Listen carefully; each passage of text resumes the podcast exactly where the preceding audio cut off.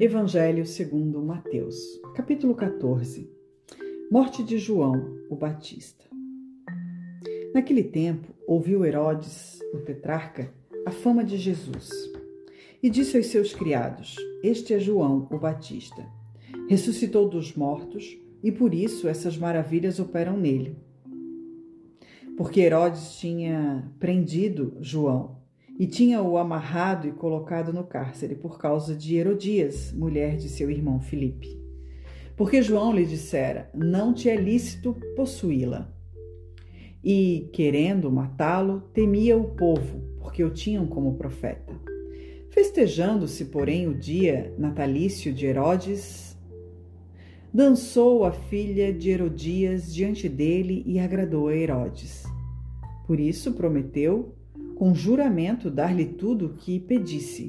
E ela, instruída previamente por sua mãe, disse: Dai-me aqui, num prato, a cabeça de João, o Batista. E o rei afligiu-se, mas por causa do juramento e dos que estavam à mesa com ele, ordenou que se lhe desse. E mandou degolar João no cárcere. E a sua cabeça foi trazida num prato e dada à jovem, e ela a levou à sua mãe. E chegaram os seus discípulos e levaram o corpo e o sepultaram e foram anunciá-lo a Jesus. A primeira multiplicação dos pães. E Jesus, ouvindo isto, retirou-se dali num barco para um lugar deserto, apartado, e, sabendo o povo, seguiu-o a pé desde as cidades. E Jesus, saindo, viu uma grande multidão e, possuído de íntima compaixão para com ela, curou os seus enfermos. E, sendo chegada a tarde, os seus discípulos aproximaram-se dele, dizendo: O lugar é deserto e a hora é já avançada. Despede a multidão, para que vão pelas aldeias e comprem comida para si. Jesus, porém, lhes disse: Não é mister que vão. Dai-lhes vozes de comer. Então eles lhe disseram: Não temos aqui senão cinco pães e dois peixes. E ele disse: Trazei-mos aqui. E tendo mandado que a multidão se assentasse sobre a erva, tomou os cinco pães e os dois peixes e, erguendo os olhos ao céu, os abençoou e, partindo os pães, deu-os aos discípulos, e os discípulos à multidão. E comeram todos e saciaram-se e levantaram dos pedaços, que sobejaram, doze cestos cheios. E os que comeram foram quase cinco mil homens, além das mulheres e crianças. Jesus anda sobre as águas. E logo ordenou Jesus que os seus discípulos entrassem no barco e fossem adiante para o outro lado enquanto despedia a multidão. E despedida a multidão, subiu ao monte para orar à parte. E chegando já à tarde, estava ali só.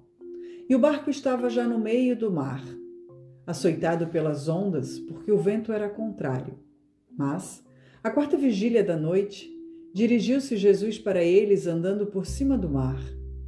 E os discípulos, vendo-o andando sobre o mar, assustaram-se, dizendo: É um fantasma! e gritaram com medo.